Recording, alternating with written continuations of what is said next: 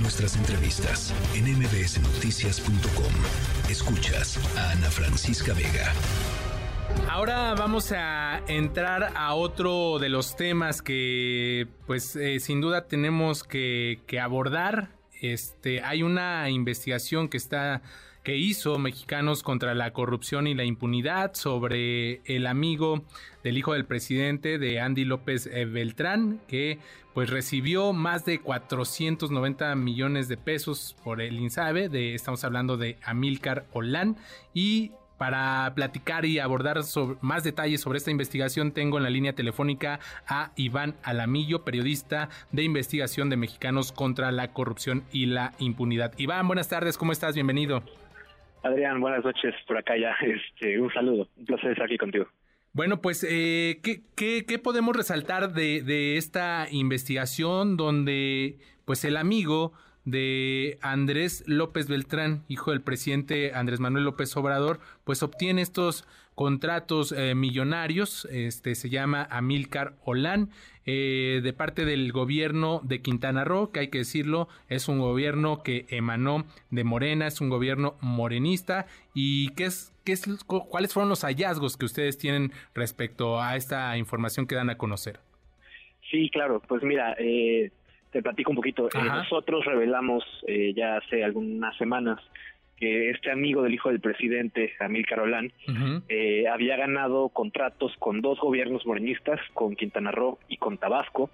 en Quintana Roo, pocos meses después de que Mara Lezama, la gobernadora, asumiera el cargo, y con Tabasco durante la gestión de Adán Augusto López, quien a la postre, como bien sabemos, se convertiría en secretario de Gobernación.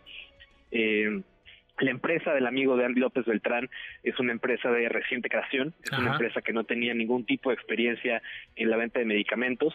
Eh, es una empresa que incluso cuando le vendió medicamentos al gobierno de Quintana Roo se encontraba en una lista negra de la COFEPRIS, que es una lista de distribuidores irregulares de medicamentos eh, que pueden poner en riesgo la vida de las personas. Eh, y pues claramente, además de todo esto, estos agravantes, está el agravante de que es eh, un íntimo amigo del hijo del presidente, eh, cuando el presidente ha dicho en reiteradas ocasiones que eh, ni él ni sus hijos pues han caído en actos de corrupción, que no hay influyentismo en su gobierno, que no hay amiguismos, y pues vemos que esto no es así, ¿no? y, y que se están dando estos influyentismos en un tema tan delicado y tan importante para la vida de las personas como es la venta de medicamentos. Eh, vale la pena resaltar que estos medicamentos que le compró el gobierno de Tabasco y el gobierno de Quintana Roo a, a Mil Carolán eh, se compraron con recursos que provenían del INSABI, del fallido y extinto eh, Instituto de Salud para el Bienestar, que como bien sabemos pues fue un fracaso, ¿no? fracasó en la distribución de medicamentos, fracasó en el abasto de medicamentos también por todo el desabasto que ha habido de, de medicamentos para los niños con cáncer o de medicamentos para la gente que vive con VIH eh, entonces, eh, pues ahí también eh, es algo importante resaltar, ¿no? Que el dinero que se usó para contratar a esta empresa provenía de, del INSABI. Oye, y además de, de, esta evidencia donde queda claro este influyentismo, este amiguismo, donde se contrapone al discurso desde Palacio Nacional, también se, se habla de que pues aprovechó pues esta amistad que tiene y obtuvo también pues propiedades, terrenos justo al lado de la refinería de Dos Bocas y prácticamente pues a un precio regalado respecto al valor real que tienen estos terrenos. También eh, eh, en este caso, ¿qué, ¿qué, fue lo que ustedes encontraron? Sí, así es. Este mismo amigo, eh, Carolán, descubrimos que eh, compró un terreno de 18 hectáreas, es decir, 180 mil metros cuadrados, eh, en Paraíso, en Tabasco, eh, donde se construye la refinería de Dos Bocas. El terreno se encuentra a escasos 15 minutos en, auto de la refinería. Eh, y este terreno, para que se dé una idea la auditorio, el terreno es tan grande que podrían caber tres zócalos capitalinos en este terreno, ¿no? y el terreno se lo compró a una persona a un precio menor de 6 pesos el metro cuadrado, cuando en esa zona terrenos similares, de características similares, se llegan a vender hasta en 1.200 pesos por metro cuadrado, ¿no?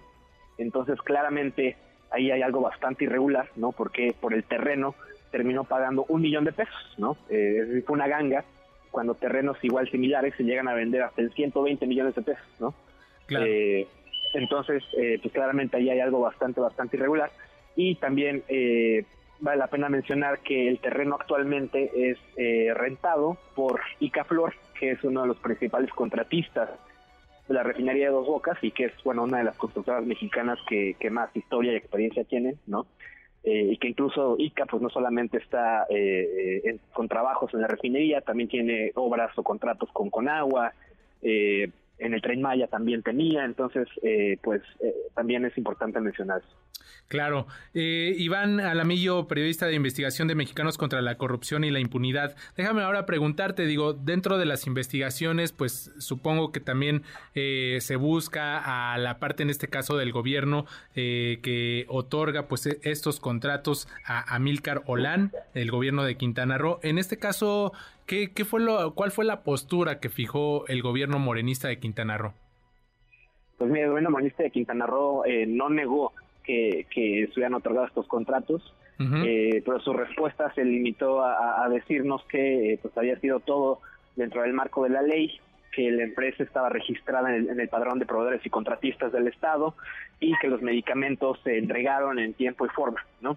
Eh, sin embargo, lo que hace falta verificar y comprobar es que esos medicamentos no hayan tenido algún tipo de repercusión en la salud de los quintanarroenses, porque eran medicamentos eh, pues tan básicos como el paracetamol o como la insulina y otros mucho más especializados como puede ser no sé el naproxeno por ejemplo no claro. Entonces eh, faltaría ahí eh, verificar si no ha habido ningún tipo de, daño a la salud de las personas derechohabientes de, de, Quintana Roo y bueno obviamente el gobierno de Quintana Roo no dijo nada al respecto no pero pues básicamente esa fue su respuesta y del gobierno de Tabasco pues hemos recibido todo tipo de evasiones no el gobierno de Tabasco ni siquiera sabe en dónde terminaron los medicamentos. Cuando les preguntamos en qué hospitales de Tabasco habían sido destinados los medicamentos, eh, nos contestaron que no tenían esa información, ¿no? Entonces, eh, pues así, así está el asunto.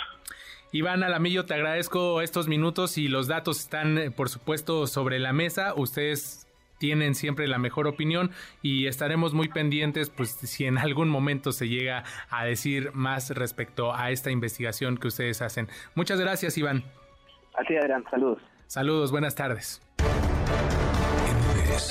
Noticias.